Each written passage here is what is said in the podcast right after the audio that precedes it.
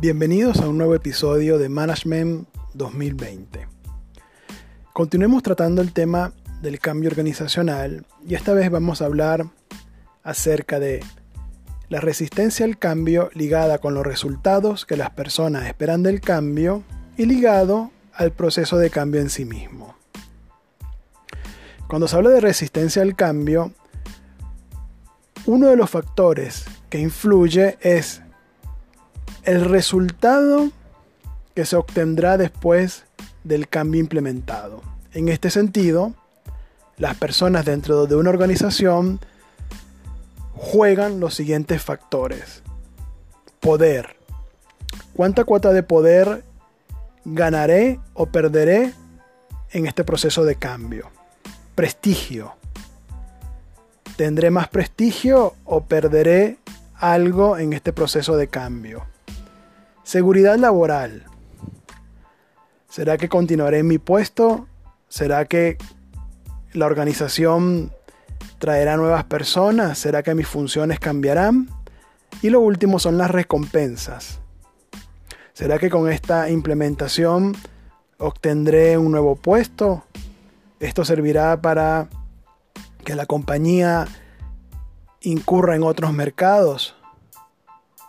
En consecuencia podré tener más responsabilidades y podré destacarme más.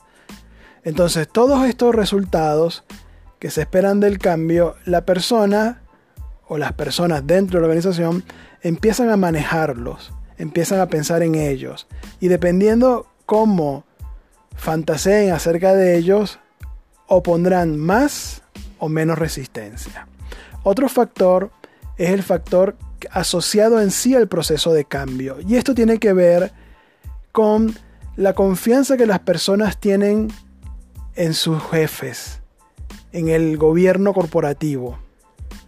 ¿Han cumplido sus promesas previamente? ¿De alguna manera han dicho que van a implementar algún proceso y no lo han hecho? Entonces, esta confianza va a jugar también como factor que puede detener el cambio o propiciarlo. Ya hemos hablado antes también del grado de información que se dé de la, del proceso de cambio. Y por último, solamente añadiríamos que también influye en el proceso de cambio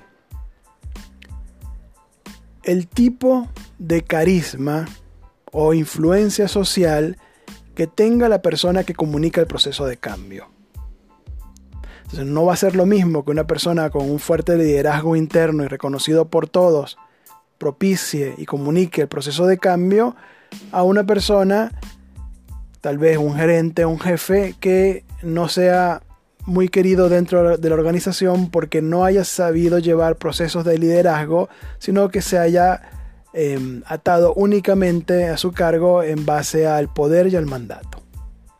Bueno, esto es todo por este episodio y espero volvernos a encontrar en otro espacio.